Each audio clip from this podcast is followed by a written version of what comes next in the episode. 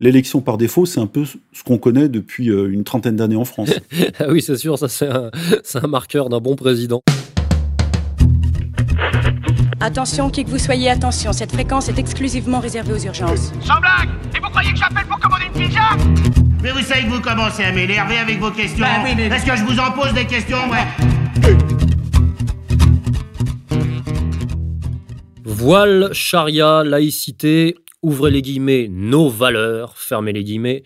Voici les termes sous lesquels les débats ont littéralement été ensevelis ces derniers jours. Alors, que cache ce retour en trompe de la question musulmane sur le devant de la scène politico-médiatique française?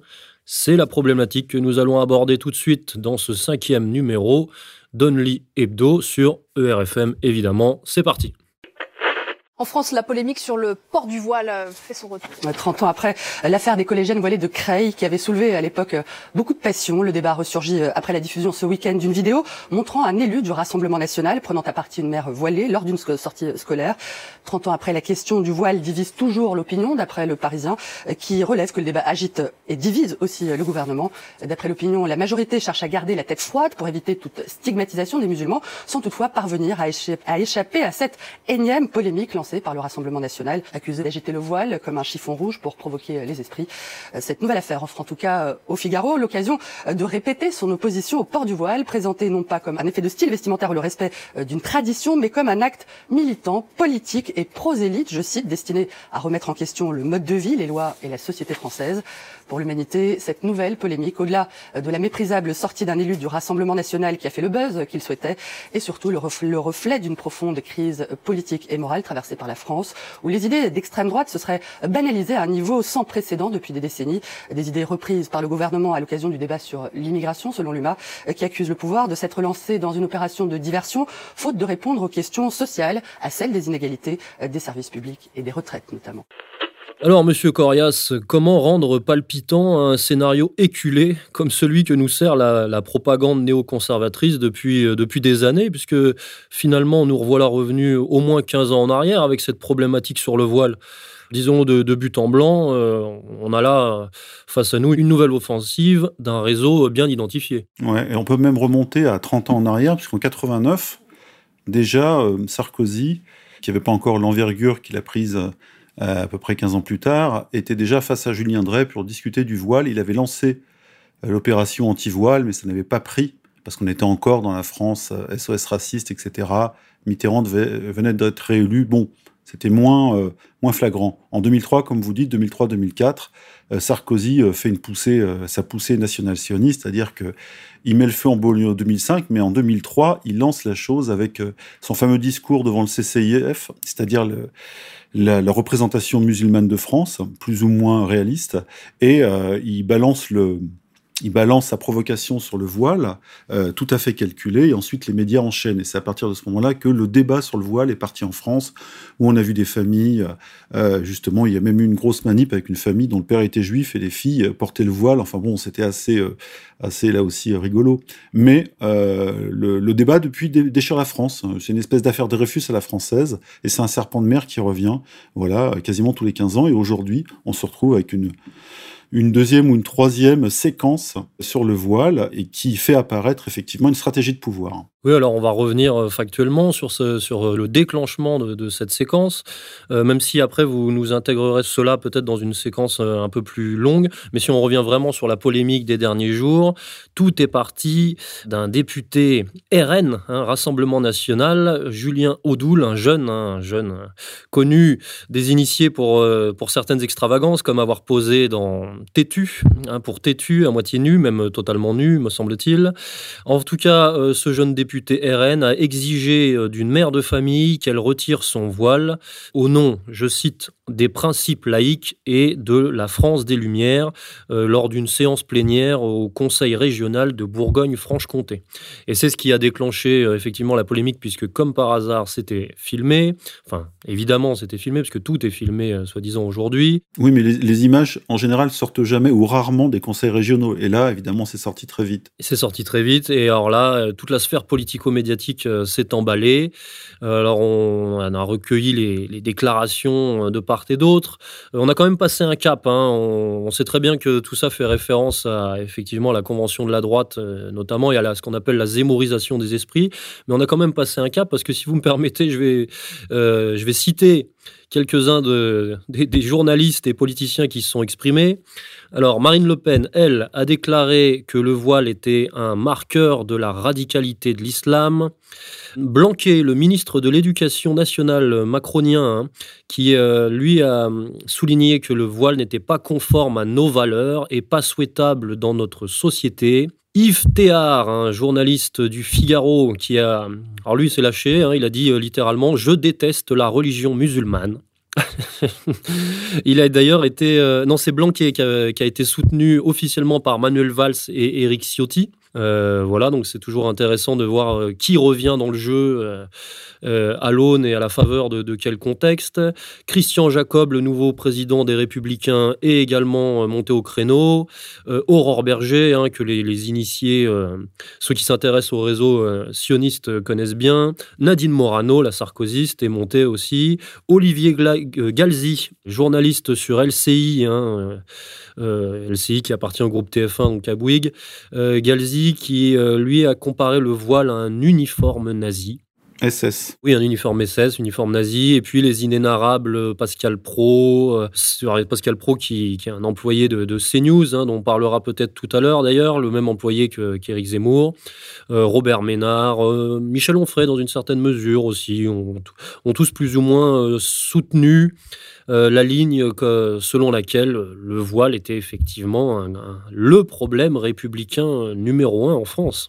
Oui, le marqueur euh, de la grande séparation des communautés. De toute façon, il sert à ça. Hein. Le voile sert, on l'a écrit, à, semer la zizanie, à séparer les communautés et à constituer une espèce de mur infranchissable entre les communautés, entre les communautés euh, chrétiennes, juives et musulmanes en France. Et euh, évidemment, c'est à dessein que ce voile devient un mur français et de plus en plus infranchissable. Et, donc, euh, ceci s'intègre euh, dans, dans, la séquence qu'on va appeler euh, zémourienne, sur laquelle vous allez peut-être développer, puisqu'on se rappelle que Éric Zemmour avait qualifié lors de la Convention de la droite l'islam de religion totalitaire. Donc, on est vraiment dans cette, dans cette optique-là.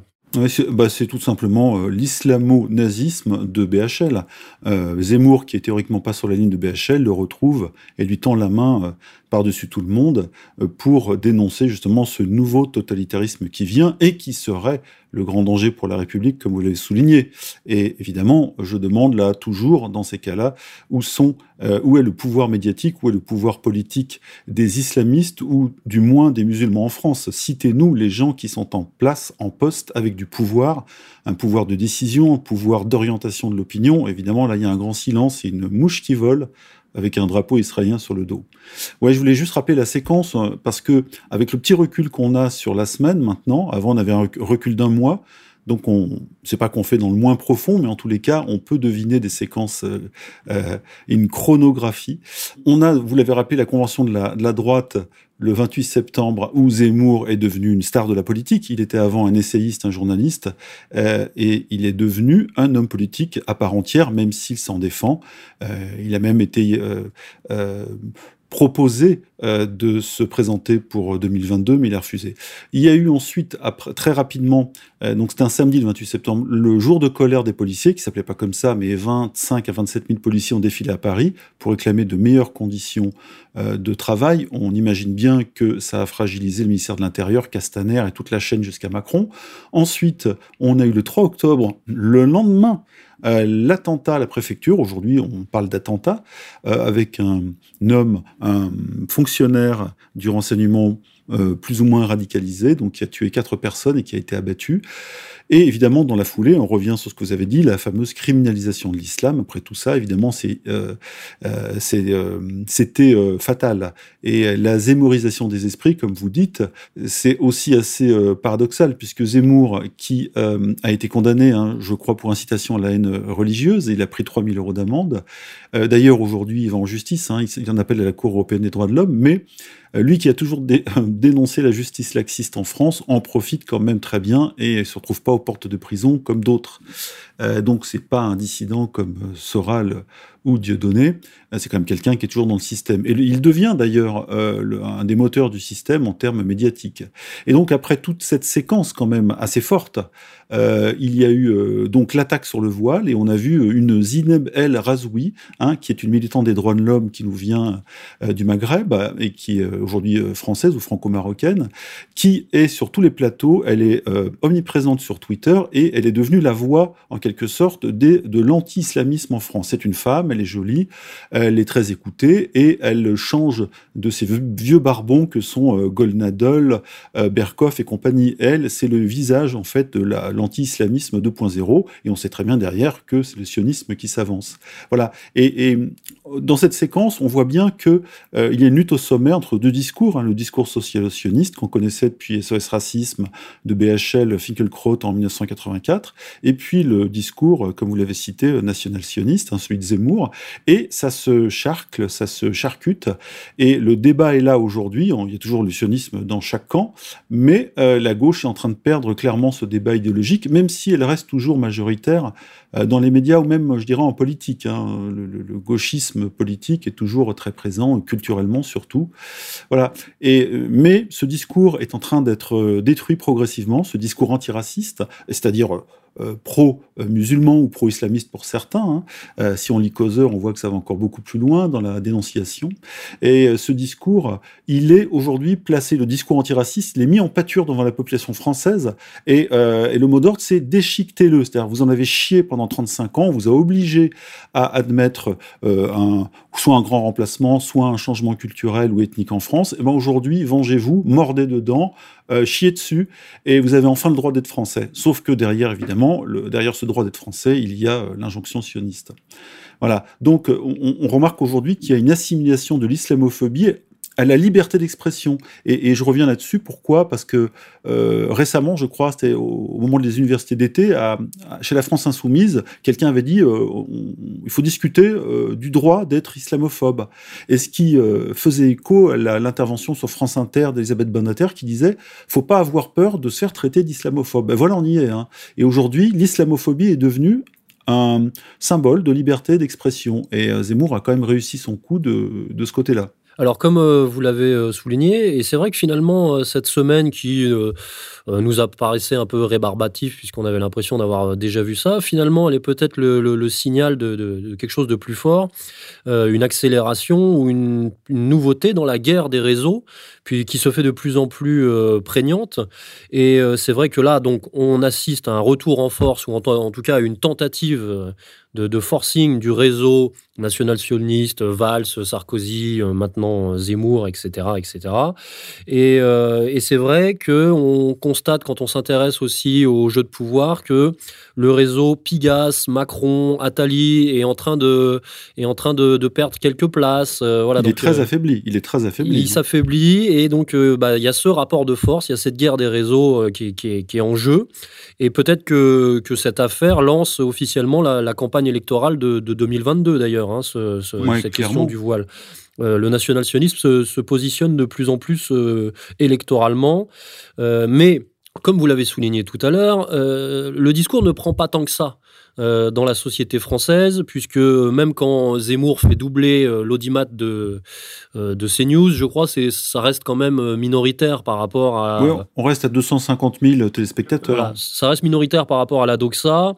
Et, et puis le contexte, le, contexte réel, le contexte véridique est quand même un contexte de crise sociale sans précédent. Donc vous, l'avez évoqué tout à l'heure, il y a quand même la manifestation des policiers, évidemment les gilets jaunes, la manifestation des pompiers hein, qui a dégénéré.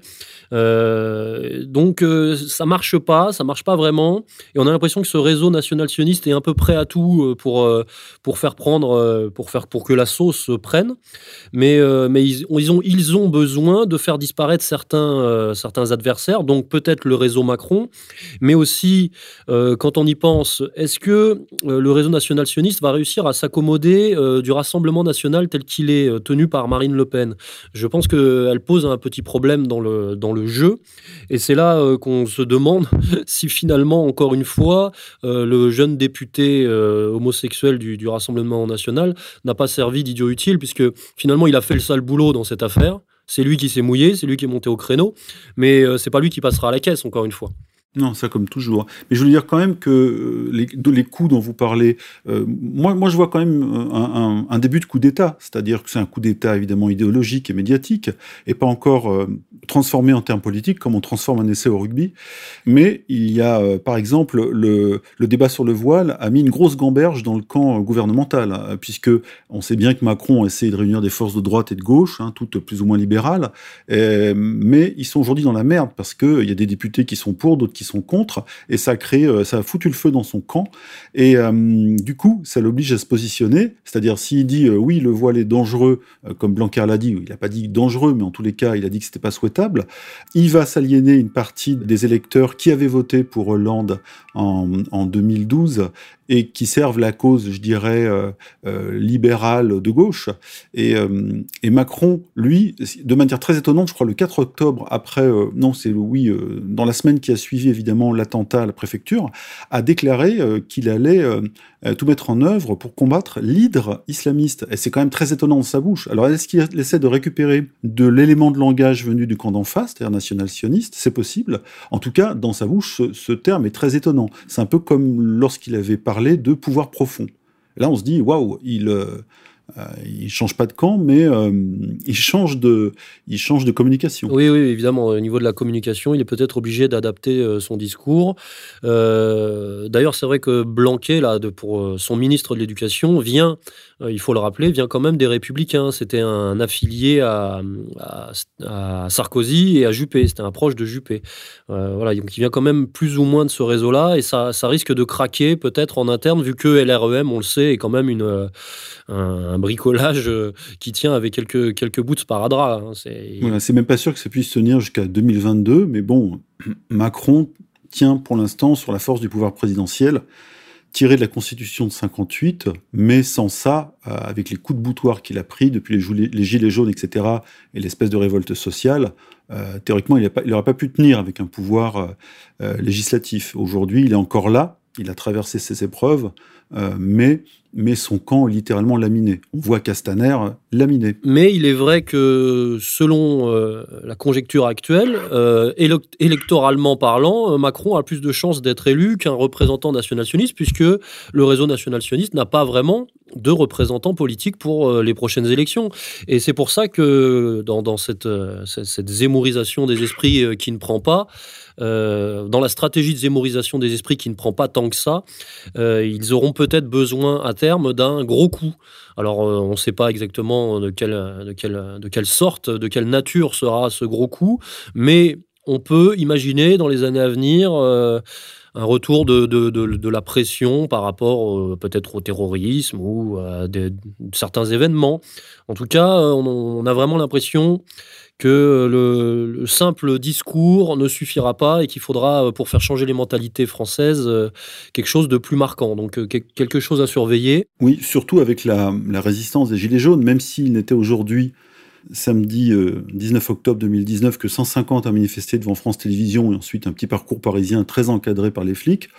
Il y a une résistance de fond, on l'a vu, tout le monde n'a pas eu envie de se faire éborgner par les LBD, Hein, des flashballs, eh bien, cette résistance qui, elle non plus, chez les Gilets jaunes, n'a pas trouvé figure dans laquelle s'incarner pour avoir une force, on dit toujours que la pyramide, euh, la, lame de fond a besoin d'une incarnation humaine pour euh, prendre forme et devenir euh, politiquement forte, eh bien, ni, chez les nationalistes, ni, ni, chez les Gilets jaunes, on a trouvé aujourd'hui cette traduction humaine. Et c'est peut-être ça ce qui manque, et pour l'instant, effectivement, il n'y a personne dans la maison nationaliste pour se présenter en 2022, et Macron a évidemment toutes les chances, et il y en a beaucoup qui le revoient ou qui le voient repasser euh, tranquillement par, euh, par défaut par défaut, mais l'élection par défaut, c'est un peu ce qu'on connaît depuis une trentaine d'années en France. Ah oui, c'est sûr, ça c'est un, un, marqueur d'un bon président. Alors, pour être relativement exhaustif, on parlait tout à l'heure des, du non-pouvoir institutionnel des musulmans en France, et on, a vu cette semaine que qui et le seul, la seule personnalité qui est montée au créneau, alors c'est pour, dire, hein, le seul représentant des musulmans français que le système a réussi à nous vendre, c'est Omar Sy, hein, qui a lancé une, pétition avec 90 personnalités, donc autant dire que juste Omar Sy et 90 personnes que, personne ne connaît, et pour demander officiellement à Emmanuel Macron de ne pas céder à la pression anti-islam. Hum, alors, c'est super, super soutien de la part de Mercy, qui est quand même pas un grand intellectuel. Hein. Et c'est ce que, ce que vous dites. Euh, il y, avait quelqu'un qui représentait, euh, on peut dire l'islamisme, mais l'islamisme n'est pas le djihadisme ni le terrorisme. L'islamisme en France était représenté par Tarek Ramadan pendant des années. Il a fait quasiment en France euh, une bonne quinzaine d'années de télé en étant le rebondeur, c'est-à-dire l'homme qui répondait au sionisme en télévision. Il avait d'ailleurs dit une fois, il a parlé des intellectuels juifs à la télé, ça lui avait été reproché par BHL, mais Tariq Ramadan a aujourd'hui disparu, c'est-à-dire disparu, il a été mis en prison euh, pour des affaires d'agression sexuelle et de viol. Mais je rappelle une chose, on l'avait écrit, mais on n'avait pas parlé de Ramadan, c'est qu'en 2004, avant les séquences en fait euh, des révoltes de banlieue de 2005 et du début des, séquences terroristes de 2006, enfin terroristes en tous les cas, il y avait eu l'assassinat, je crois, d'Ilan Halimi, on avait des élections régionales où euh, des chercheurs, des sociologues avaient remarqué que pour la première fois, euh, énormément de personnes issues de l'immigration, première, deuxième, troisième, on s'en fout, euh, s'étaient inscrits sur les listes électorales pour devenir conseillers régionaux. Et je rappelle que cette élection était euh, une élection à la proportionnelle, ce qui est rare en France. Et donc il y avait eu un mouvement pour le coup là d'intégration, de d'assimilation, on, dit, on appelle ça comme on veut, euh, qui a été brisé brisé en 2005 par les émeutes lancées par Sarkozy, c'est maintenant prouvé, hein, les incendies des, cités, comme il avait foutu le feu un peu au CCIF euh, en 2003. Et euh, ce mouvement en fait d'intégration a été bloqué. Et euh, on sait très bien que Sarkozy a basé sa réélection sur la lutte contre les racailles, c'est-à-dire sur la, sécurité ou l'insécurité, et surtout sur la, la criminalisation de l'islam en France. Et Tarek Ramadan, qui à l'époque avait dit en 2004, je me souviens, il avait dit que il avait enjoint les Français de, issus de l'immigration à s'inscrire sur la liste électorale et à entrer. Alors évidemment, avec Ramadan, il y avait toujours un risque que ce soit un entrisme communautaire et qu'il y ait des listes communautaires, mais c'était pas vrai.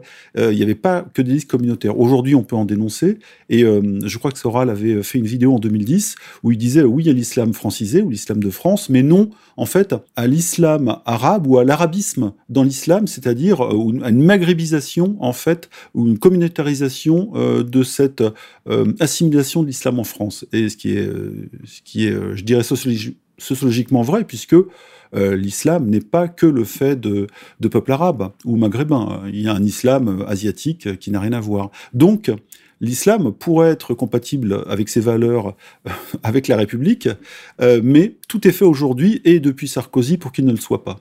Oui, et pour euh, revenir et que les, choses soient très claires pour euh, nos auditeurs, hein, qui, le, savent, qui sont des, spécialistes, des, initiés, c'est vrai que dans cette guerre des réseaux dont on parlait tout à l'heure, entre national-sionistes et euh, socialo-sionistes, je trouvais que le, finalement le, le débat qu'on nous vendait était exceptionnellement évocateur, encore une fois, puisqu'il se réduit à d'un côté Éric Zemmour, qui travaille pour, actuellement pour CNews, hein, CNews qui appartient à un monsieur qui s'appelle Nedjar, qui lui-même fait partie euh, du groupe Canal, qui appartient à un monsieur qui s'appelle Saada, Maxime Saada. Et euh, de l'autre côté, qui est-ce qui représente médiatiquement euh, l'antiracisme cool? Eh ben, c'est Cyril Hanouna. Et de plus en plus, on, la société française médiatique, enfin, on va dire la société française qui, qui s'intéresse et qui regarde la télé, se retrouve pris en étau entre Zemmour d'un côté, Hanouna de l'autre qui finalement au-dessus se rejoignent puisque appartiennent toutes, tous à la même euh, à la même enseigne qui est effectivement cette espèce de clique euh, Saada, Nedjar, euh, Zemmour, Hanouna. Ça s'appelle la, captation du débat et les Français sont encore privés une fois de plus du débat qui les concerne au premier chef. Même si le vrai débat est un débat social et là on parle de des débats religieux, ethniques, ça compte, hein, ethnique ou sociétal, mais on voit que le voile n'est que le symbole de quelque chose de, plus lourd. Et, moi, je vois quand même une séquence de prise de pouvoir, mais qui sera pas facile. Et euh, de la part du sionisme, ça, ça peut être brutal, puisqu'ils n'y arriveront pas je vois les masses ne sont pas national-sionistes. Euh, si les Français sont patriotes, euh, ils ont peut-être pas envie de, de refourguer leur patriotisme à cette clique qui ne donne pas confiance. Évidemment, évidemment.